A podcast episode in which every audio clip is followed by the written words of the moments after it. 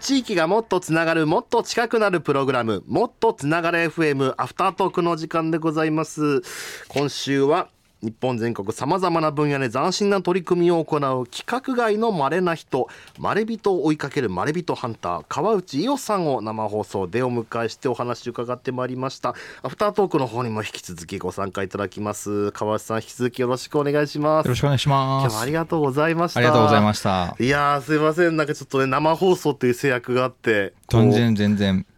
楽しかったです。本当ですか、はい、そう言っていただけると。ドキドキしましたけど。ありがとう2回ぐらいマイクを触ってしまいましてすいませんあいやいやいやいやでもすごいもう川内さんも盛り上がってねこうすごいもう入り込まれてらっしゃるなって嬉しくなりました。ついついなんかジェスチャーで喋りたくなっちゃうんですよね。やっぱなりますよね、はいいやでもこれだけねでも本当たくさんの方が杉山ナッツですね。さっき生放送でご紹介したのがこの浜松市で、はい、えー、今から100年前の万博で出品されたという、はい、えー、この幻の品種のナッツを、民家の軒先で見つけて、はい、それをこう育てて世界一のピーナッツバターを作っちゃったはいそうですね。ねお話杉山さんのお話でしたけどいやなんかもうお話聞いてたらすごいもう食べたくなっちゃってこの杉山ナッツってのはもう実際にこうあれネットとかで買うことってできるんですそうですね。あのこれまでは基本的にはもう小売りをしていなくて、えー、スーパーさんとかデパートでもにもう卸すみたいな形で全部今2万個ぐらい作ってるんですけども卸されていたんですけどもつい最近なんかのネット通販みたいなのを始めたみたいでメールをくれれば、えー、対応すると言ってました。ただ届くのはいつになるかわからないと。気長に。だからもうあれする地元の地元浜松で作ってもう地元浜松だけで全部はけちゃうくらいそうですね。もともとはもう本当に1万5 6千個ぐらいまでの時は地元の浜松のもうスーパーとレス、えー、デパートに全部はけてしまったのではけてしまうのでもう東京とかには一切出てくることがなくて。すごいもう静岡から出てこないわけですね。そうですね。もうそこにファンがもういて。じゃあもう食べるためにも静岡浜松に行って。そうですね。でもそれでもすぐ売り切れちゃうからもうそれでも出会えたらラッキーっていうぐらい、ね、はいいやそれがまあ最近去年かな一昨年ぐらいから高島屋さんのお歳暮とかでも扱われるようになってなんで、えー、全国でようやく手に入るようになったんですけどもそれもなんかあの始めた瞬で1ヶ月とかなんか何か23ヶ月とかでもう予定したやつが全部なくなっちゃってその後もずっとストップみたいな形になってたりとか。へえすごい。そうなんですよ。とにかくあのまあ、ピーナッツバターって言ってバターとは言ってはいるんですけどもバターは全く使っていなくて、はあ、えー、ピュアなピーナッツのその落花生のペーストなんですね。あじゃあもう落花生の中のあ油分だけでこうそうですね。はい。なんですけど僕は食べた時はなんだこれはと思うぐらいあの香ばしくて、えー、美味しかったですね。ねなんかとおすすめの食べ方とかってありますいやもう単純にパンに塗って食べるっていうのが本当にあこんなうまいピーナッツバターってあるんだっていうふうに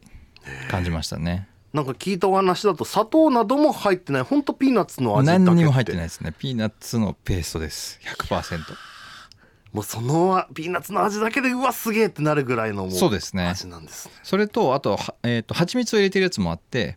そっちはもうちょっとその甘みがあってまあどちらもあのもう好みであれですけど僕はどっちも大好きです。いいなうまそうだな。いやなんか手に入れたい。なもうそこまでお話聞くとやっぱ一回食べてみたくなりますもんね。ぜひググってみてください。ググって。杉山さんのところにメールを送れば多分対応してもらえると思います。なるほど。はい。じゃあもうこれは杉山ナッツで検索すれば出てくる。はい出てきます。なるほど。まあ杉はあのね漢字の木偏にあの杉、はい、杉木の杉にまあ山、はい、山海の山でナッツはい。なるほど。なんか聞いたお話だとこの杉山ナッツこう日本を超えてアメリカでも人気を博していると、ね、なんかあの一昨日かな？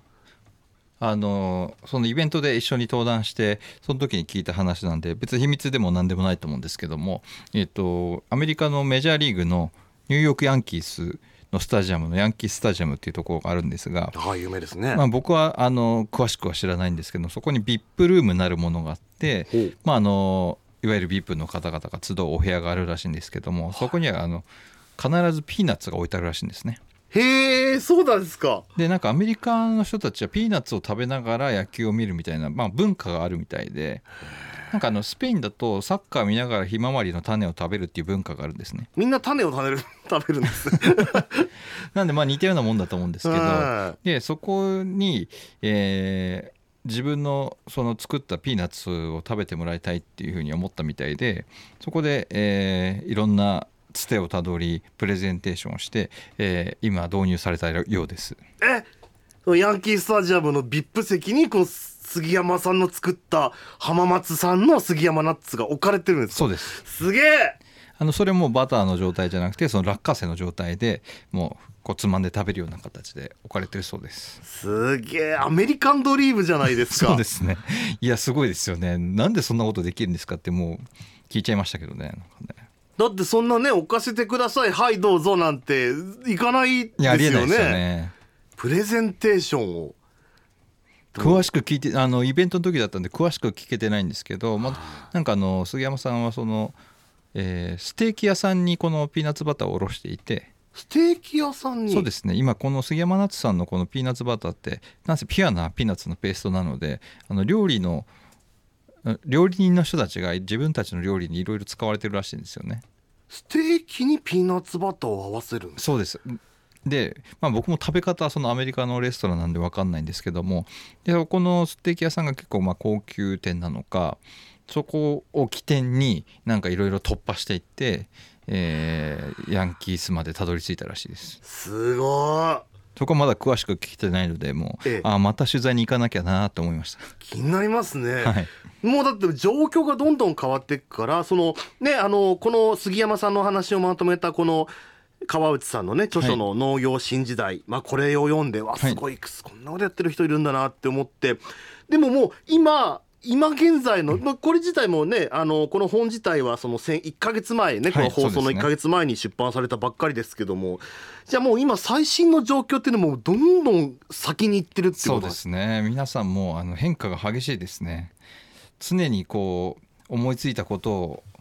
こうなんていうんですかねこう躊躇しないでやってみてダメだったら方向転換するみたいな感じの方々10人が出ているっていう感じなのでなんかあの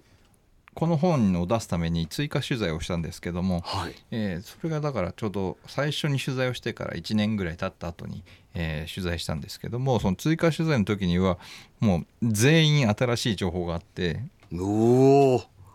全くもうあこのままでいいですみたいなその1年前の原稿でもう収まるみたいな人は一人もいなかったですね。いやどんどん先に進んでるんですね。そうですね。すごいスピード感。なんか農業ってなんかこうのんびりみたいな勝手なイメージ持ってましたけどそうですね。もうそんな速いスピードで変革してってるんですね。やっぱりその売り先とかも含めた作り方とか売り先とかとにかくこう自分たちのやってるものがを信じてどうにか広げていきたいって思ってる人たちなのでやっぱりそうなんかもう自然に体が動いちゃうみたいな感じですかね。なんかこうそうしなきゃいけないみたいに思ってやってるっていうよりはなんかいやヤンキースタジアムにあった方が楽しいじゃないですかみたいな。すごい。でもそっからねどったいいつか置けたらいいなとかじゃなくて、うん、もう次の瞬間にはそうですね。どこ行けば売り込めるのかっていう。すごいな。本当にやっちゃうのはすごいですよね。そうですね。しかもね VIP 席なんて言ったらやっぱりこうねアメリカを代表するようなそのセレブの人たちが見に来るような席ですもんね、うん、そうですね。そこでなんかあそこの VIP 席のナッツがすごくうまいみたいな噂になってたまたそうですね。杉山さんはアメリカ市場を狙ってるもともと狙ってらっしゃるので。アメリカには巨大なピーナッツバターの市場があるので。ええ。ー、まあ人口もすごいですもんね。そうですね。それでも各家庭に必ずあるぐらいの勢いなので。まあね農業っていうと大体まあ地元で地産地消とかね、うん、あの国産のものをとはねまあ随分言われるようになりましたけれども、うん、あ最近はその自分のところで作ったそのまあいわゆるすごく付加価値の高い作物を海外に輸出する、うん、そうですね。なるほど。僕はあのこの本に出てない方ですけど最近取材した方で1本5,000円のレンコン作ってる方がいらっしゃるんですけども。そんな1本5000円金箔とか埋め込まれてるわけじゃないですよね。本当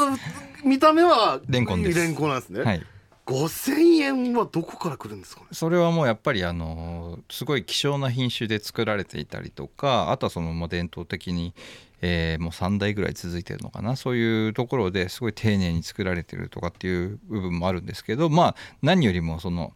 味が違うっていうとこがあって糖度がですね確かね梨ぐらいあるっていうふうに言ってたかな。そんなあんめあ梨って言ったらねすごいシャクシャクしてそうですねあんまレンコンが甘いってイメージそうですよないですけどえそんな甘くできるんですかレンコンって？僕食べ実際食べさせてもらったんですけどもう素揚げみたいな感じにしていただいたものなんですがめちゃくちゃうまかったです。えレンコンうまいって思ったの初めてみたいななんかこう僕も子供時代レンコンって味がないっていうイメージで もう子供の舌だとみたいな、うん、あったけども最近もう味のあるレンコンを作れちゃうわけですね。そうですね。っていうよりもともとは多分味があったんだと思います。うちらが鈍いだけあでもそうか。でもそれでその野菜自体の本来持ってるそうです、ね、そのパワーを感じられる作り方をしてね。でそのレンコンはもうえっ、ー、とパリとかドイツでえー、アメリカの進出も最近決まったって言ってたのでもうそういうふうに日本でもう本当に作られた本当に美味しい野菜とかそういう、まあ、ピーナッツバターとかもピーナッツもそうですけどものっていうのは海外で欲しいっていう人たちがいるっていうのはもう間違いないですね。意外と日本の中にいると気づかないようなことはでも海外から見たらわすごいじゃないかっていうそのもう引く手あまたという状態。そうですね。杉山さんのピーナッツ杉山さんピーナッツバターもすでにアメリカに卸されてるんですけど一瓶20ドルだったかな？今まあえー、2019年11月末のレートでいうとまあ2100円とかまあそういうくらいですね。ですね2000円以上すると思うんですけど。まあってピーナッツバターってもうね。こんくらいですよもうちっちゃな小瓶、まあ、いわゆるこうご飯ね小瓶よくお惣菜メンマとかが入ってるようなちっちゃい小瓶の、に入ってるサイズで2000円。2000円。一口いくらなんだって感じですいやそんなそういうそんなこう耳ちいことも言ってられないぐらいにやっぱりもうそうですね。やっぱ海外の人たちってやっぱそのこだわり持ってる人たちそういう本当のナチュラルなものとかに対してはちゃんとあと価値があるものに対してはちゃんとお金を払うっていう文化がやっぱりあるんだと思うんですよねね。素晴らしいな。だからやっぱりその海外の人から見たらその海外のもの舶来物っていうよりかは本当に自分にとってすごくぴったり合うピーナッツバターが日本の浜松にあったぞっていう考えなわけですね。すね。はい、だからもう届くべき人のところに届くっていう、ね、なるほど。あの野菜ってなんかこう僕らが学校で教わったような仕組みどうやって手元に渡るのかっていうところだと、うん、まずスーパーに渡る前にまあ市場にあって、はい、でその前はこう農協を経て、ね、こうまず農家さんは農協に納めて農協がこうまあ売ってというか卸してみたいなね,、でしたけどもじゃあ今そのそれ以外の売り方っていうのも最近はその増えてきてるってことなんですかね？そうですね基本的にはそのレンコンの方もそうですけどもう自分で、えー、そのパリの超高級日本料理屋とかでも使われてるんですけどもそこに普通にメールを送ってあのよかったら使ってくれませんかっていうメールを送ったらですねそこは、まあ、いわゆるパリ支店じゃないんですけど、まあ、そのやってる本当の料理人の方が日本にも店を持っていて日本でも星が2つとかついてるんですけどミシュランで。でそこの日本の方からに日本から電話がかかってきて、えー、じゃあちょっと試してみるっていうことでなんでその今日本で最初にその星付きレストランに卸したところこれはうまいと。じゃあパリの店でも使おうって言ってパリに広がったりとか。すごい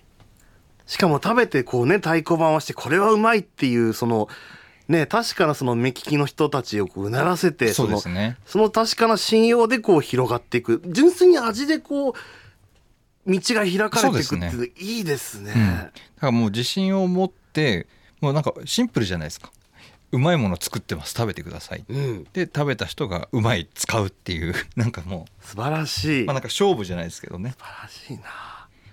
だなんか最近こう日本もねこうまあ人口も減ってきたりなんて言って国内だけじゃあれだから海外にも目を向けてとかねインバウンドとかでやりますけども、うん、なんかそうなんか本質ってやっぱり届く人が認めてこういいものがいい人たちのとこに届いて広がっていくっていうことを、そこにいかに見つけてもらうかっていう。そうですねとこなんですねなんかそのブランディングとか見せ方とかマーケティングとかいろんな切り口はもちろんあると思うんですけど特にその農業っていうものに関して言えば本物の本当の本当にうまいものを作れてるかどうかっていうのは結局問われるんじゃないのかなっていう気がしますね。なるほどなんかマーケティングでここの層に向けてこういうものって合わせて売るっていうかはもう自分たちの思いを積み上げていやもうこれがうまいぞっていうものそうですねすごいな。かっこいいしでもすごく大変ですよねそれって。そうですね。でもそれをやっぱりややってるからこそのやっぱりまれびとなんでしょうね、うん、そういう人たちそういうとこでくじけない人たちですよねだから。なんかそのお話聞いてるとやっぱりそういうなんかこう僕とか普通のなんか人間だとこういやここまで言われちゃったらなとかあのねあのさっきその農業新時代の中のその他の方のエピソードの中でハーブをね作ってらっしゃる農家さんの話で、はい、こう地元の農協に卸そうとしたらその香りとかどうでもいいからなんかその企画に合うものを作れって言われたっていうエピソードが出てきて、はい。はい、なんか結構そのねものづくりにこう命かけてる人でそんなそんなことどうでもいいなんて言われたら心折れちゃいそうだなと思うんですけどで、ね,、もそこで諦めずにじゃあ違うところで売るよっていうふうに切り替えられるというかね。すごいな。いやそういう人たちってこうどうやってこうメンタルのバランスをとってるんですかね。どうなってるんですかね。まああの多分世の中僕がそのまれびとの人たちに本当に共通してるところがそこだと思うんですよね。あの失敗まあ本当によくビジネスとかの話とか教科書的に出てきますけどあの失敗は成功への第一歩みたいなね。うんあるじゃないですか。それをなんかあの実践してる人たちですね。だから失敗じゃないみたいな。あーなるほど。そうなんかダイソンの社長さんとかもそういうふうに言ってますけどももうこの本に出てくるそのバナナを作ってらっしゃる田中さんっていう方もあの普通に言ってましたけどいや1万回っていうものがあるとして1回失敗したら9999回になると、うん、それはもう一歩前進してるじゃないかポジティブ。まあでもやっぱりその毎回毎回一喜一憂するんじゃなくて、その最終的に目立つ方向に一歩進んだじゃないかっていう考え方なわけです、ね、ダメっていうことが分かったっていう。はあ。大事。大事かも。それは、まあ、もう僕も普通の人なのでそう思えるかどうかっていうのがねあの難しいところなんですけどもある意味性格というか性質というかそういうのは共通してますねだけ皆さん。ぱりなんかそういうこう人たちの背中を見てうちなんかこう自分たちもこうちょっと、うん、どんな部分を取り入れられるだろうかっていうようなことなんか考える機会になりそうですね。あそうですね僕はもう完全に影響を受けていて、ええ、もう常にそういう話を聞いてるのでそのも失敗はもう失敗じゃないっていうふうにもうある意味こうもう洗脳されてるみたいな状態なので例えばあのすごい、えー、この本を出すどうやって出すのって本ってたまに聞かれるんですけども、ええ、僕別に誰からも求められてないくてこの農業の特集をニュースピックスというメディアでした時に今すごい反響が良くてあよかった書いてよかったなっていうふうに手応えを感じたんですけどもいやあまりにもちょっと反響が自分の想像を超えてよかったのでいやもうこれはちょっと世の中の人にちょっと本として伝えるべきだろうと。一つの特集じゃなくてもっと広い人に届けたいなと思って、えー、自分で、えー、企画書とか書いてで自分の知り合いのそういう書籍の編集してる人たちとかにメールで普通に送り込んで送ってでもうなんかどれかに引っかかれば出版できるだろうみたいなので。でもちろん全然普通の断りのメールとかも来つつ、うんあの文春の方が「いや実はあその連載してた時から読んでて面白いと思ってたんでやりたいです」って言って連絡をいただいてだからもういくつかまいた種の中のたった一つだけ引っかかったっていうただそれだけで本になるわけですよ。え実際どれくらいの何社ぐらいにこう売り込みをするんですか？そうですね。僕はどうだったかな。って言ってもそんなに多くはなくそんなに書籍の知り合いが多くないので、えーそれでも5社とかぐらいだったとは思うんですけどまあそれでもダメだったら逆に5社が全部もし全滅だったら今度そういう雑誌の編集者から書籍の編集者を紹介してもらってとか誰かに書籍の編集者を紹介してもらってとかもう全然次の方策はどんどん考えてました。そのダメだったらこの次はこれこれこれっていう、だからあの断りのメールとかが来ても別にそれで全然落ち込むとかなくてはい次行こうみたいな感じですね。すごい。そういうマインドはこのまれびとの人たちからこうもう植え付けられたというか教わったことですね。なるなんかもうくよくよするっていうものとは無縁な感じが。くよくよはしないっすね。ああ僕よくくよくよしちゃうんですよ。そうでもねよくないなと思いつつなんかでもそうどうやったらくよくよしないでいけるんだろうかっていういつもね思うんですけどね。なんかねそれってまあだけどくよくよするっていうこともすごく大切な時間かなっていう気はするんですけどまあその性格とかもいろんな問題っていうか違いがあると思うんですけどなんかあのもちろんまれびとの人たちもなんかうまくいかなくて本当に自分が気持ちかけてやってたこととかったりしたらガクッて落ち込むことあると思うんですけどそのそっからなんか這い上がる力が半端ないっていう感じですかね。なるほどなよくなんか最近日本なんかそう SNS とか見ると終わったとかオワコンとかこれをやったら終わりみたいな言葉がよく働いなんか見目にしてて嫌だなと思うんですよね。はいはいはい。でもそれってなんかその終わりっていうのはやっぱ自分で決めちゃったら終わりそうですね。なんだなってやっぱりそそう終わり終わりってその止めちゃわないで、そのずっと続くその現在。そうですね。なるほど。げ進行形でやっていくっていう。そうですね。本当にそれは感じますね。特にこの農業の人たち。農業って他のビジネスと何が違うかっていうと結構その作物実際作ってたりすると1年に1回しか勝負できないみたいな感じなんですよね。あ確かにガラガラポンみたいなもんですよね。そうですね。なんであの普通のビジネスみたいに23ヶ月で失敗したらじゃあこれ変えてとかっていうふうにトライアンドエラーをスピーディーにやろうみたいなのができないわけですよ。うん。だからもう僕前ワインの醸造家の方女性の醸造家の活躍されてる方も言ってましたけどこの年にこのやり方でワインを作ろうって決めたらもうその1年後にできてるもので勝負するしかないわけじゃないですか。いやープレッシャーがすごそう。でそういうでうまくいかないとかってあるわけですよ。そうですよね。新しいことを試したりすると。そうですよね。その時にやっぱりガクってくるらしいんですけどそこで諦めるかどうかですよね。いやーなるほまどあだから農業やってる人たちってなんかこう芯が強いなって気がします。すごいですねそうね。やっぱりその0か1かってとりあえず1に切りバチッてこう切り替えてじゃあそこからどうするかって。やっぱりそれもねこう胆力がないと、うんそんなねすぐにできるものでもないからやっぱりそれはその人皆さんの培ってきたものだったり自信っていうものがそういうそうですね。あとはやっぱそのなんか大地に根を張って生きてるみたいななんとなくそういう強さを感じますね。農業だけに。でもその人自身もやっぱ深く根を下ろしてっていうそうですね。やっぱ天候とかもあるじゃないですか。台風来たりとか、ええ。大雨になったりとか、ええ。寒波が来るとか常に雨が降らないとかそういうのってもう運みたいなもんですよね。そうですよね。でそこをを乗り越えなきゃいけないわけじゃないですか。毎年毎年。だからもうさすがにそれは打たれ強くなるのかなっていう気もしますねなんか。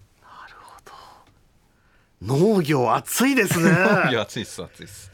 はあいやだからこれまでのそういうこうねなんか 3K だ 5K だって言われてたようなイメージとは全然違うその農業の魅力がすごい伝わってきました。そうですね。いや僕も今すっかりなんか農業に魅了されてしまって、うん、この農業界はちょっとでも引き続き追っていかなきゃいかんなと思ってますね。ここまでくるとなんかご自身でやってみようとかこう思ったりしないですか？僕だけでね全然大地に根をねあの根ざしてないんで まあでもいろいろ飛び回ってこうね見つけてこられるわけですからね。それぞれ人の役割があるなと思って なるほど。世界は仕事でできているわけですね。そうです。やっぱりねいや自分にはできないって思いますねやっぱり。その移動したいとかそういうことじゃなくてなんか例えばこの本の最後に出てくる田中さんっていうそのバナナ作ってる方は自分がそのバナナが日本でもできるはずだって思ってやり始めてから世の中にリリースするまでに40年ぐらいかかってるんですよね。40もう人生かけて？そうなんですよ。で別にあの農業の専門家でも何でもない方で自分でただやってみたいっていうだけで資材をまあそんで自分で事業されやされていたっていうのもあるんですけども資材で56円を突っ込んでですねうまくいくか誰も分かんないバナナ作りを40年間されていたっていう話を聞いてるともうなんかすいません無理っすっていうふうに言いたくなりますね自分ができるかって言われると。そうですでもそういう人たちのこの決断のおかげで僕たちは美味しいものを食べれるわけですね。そうですね。なるほど。感謝し。でもそういったやっぱりストーリー込みでこう作物だったりそのねこう安い高いとかそれだけじゃなくて、うん、どういう思いを込められて作られてるかとかどういうそうねそこですよね。あと僕はなんかあの本当にこの農業の取材するようになって思ったのはこの僕ここに取り上げた人たちだけじゃなくてなんか結構その若手の人たちも結構いますけども結構かっこいいんですよなんか。あの見た目がどうこうっていうより生き方とかその俺たちがこのいいものを作って世に届けるんだみたいなっていうそういうのものづくりあのクリエイター的な部分もあるし、職人的な部分もあるし、結構かっこよくてで海外に行くとファーマーって結構リスペクトされてると思うんですよ。あのクールだねみたいな、ファーマー自分の職業何かってファーマーっておなんかかっこクールじゃんみたいなあると思うんですけど、日本ってなんかこう農家やってますっていうとなんかああ農家みたいななんかちょっとネガティブに見られてるみたいなイメージがどうしてもあるんですけど確かに。だなんかあの僕も前ちょっとお仕事でご一緒させていただいたりんご農家をやっやりながら兼業でお笑い芸人をしてるって方がいて、うんはいはい、だからそのなんか農家のモノマネしてよとか農家ネタやってよとか言われて絶対やらないって言ってました、ね、もうどっちも真剣でやってるんだからそんなギャグなんかしないって。言ってて、いやでもそうだよな言われてみたらと思って。よくねなんか農家の人の真似とかなんかすごくわざとらしくなまったりとかね。いやでもそんなんじゃなくてやっぱりそのそうね、それだけでできてるわけじゃないし今は別にもうそんな位置には全然いないってことですよねね農協の人たち自身が。そうですね本当にあのみんなプライド持ってものいいものを作ろうっていうしてるっていうのは結構変わらないと思うしで逆にだからこのなんでそういうふうに僕らの一般の人間たちがそうやってあ農業みたいなちょっとこうネガティブに見るような文化になっちゃったのかっていうのが不思議でもあるんですけどね。うんでもういわばエンジニアでありイノベーターですもんね。ねうん、こんなかっこいい仕事ないですよね。いやだから本当にあのまあもちろんその今までのあまり稼げないとかそういう問題ももちろんあったと思うんですけどそのやっぱり視点を変えて、えー、どんどんチャレンジすることで道が開けるっていうことを体現している人たちがどんどん出てきてるなと思っていてでなんかあの生き方とかも普通に満員電車に寄られてサラリーマンやって辛いなって思ってる人たちがいたらもうぜひ違う職業の選択肢として農業を考えてほしいなって思うぐらい、全然対極の仕事の仕方とかをしていてもうこの間イベントに出た人たちも言ってましたけど農業は自由だって言っていて。だって自分がこれを作りたいって思ったものをひたすら目指して誰にも何も文句も言われずそれを実現すればいいだけだ。かっこいい。それサラリーマンやってたら多分できないじゃないですか。そうですね。いろんなはんねやりたいことの前にいろんな判断が、うん。上司がいて予算があってみたいな。それ以外のやり方があるんだってことを感じさせてくれるってだけでもすごくあなんか背中をいろんな人を押してくれそうな。そうですね。本当にね。ぜひ皆さんこのそんなエピソードがたくさん詰まったこのそうですね。農本当に業新時代。はい。自分で言うのもなんなんですけどこの本当に農業に携わってない人たちにもすごく読んでもらいたいなと思っていてそれがままさに今言ったみたいに職業ってどうしても日本って大学卒業したらサラリーマンになるっていうのがもう規定のルートみたいであとはどこの会社に勤めるかみたいなそのバリエーションの勝負みたいになってるんですけどもうちょっと全然違うふうに働いてもっと充実した生活してる人たちもいるっていうそこに農業っていう部分分野に注目してほしいなと思います。なるほど。ありがとうございます。ありがとうございます。えー川内伊代さんのね農業新時代文春新書から定価800円プラス税で、はい。えー絶賛販売中です。帯にも書いてありますね。もう地に足がついた素晴らしい仕事論だと。そうですね。本当にそう思います。でいろんなかっこいい生き方が詰まっている、はい。仕事論の本としても楽しみいただけそうですね。ありがとう。ぜひお手に取っていただければと思いますこう本のそうですけども他にもこう川内さんのこの活動に触れることができる機会っていうのはあるんですか？そうですね。僕はあの自分でトークイベントとかを企画していて、えーまあ、そんなに頻繁にではないんですけども2ヶ月に1回とか、えー3ヶ月に1回ぐらいのペースで、えートークイベントをマレビトアカデミアという形で、えー開催してますそれはですね僕あのいつも思うんですけどしすごい熱い話を聞いてきてもあのそれを全部原稿にすることできないんですよね。あのオフレコみたいな部分もあるしなあとはそのなんだろう例えば2時間インタビューしても原稿にできるのって僕本当に半分ぐらいの物量なんじゃないかなっていう気がするんですね。どうしても書けない部分があったりとか落とさないそぎ落とさなきゃいけない部分があったりするんですけどあとはもうその人たちの魅力。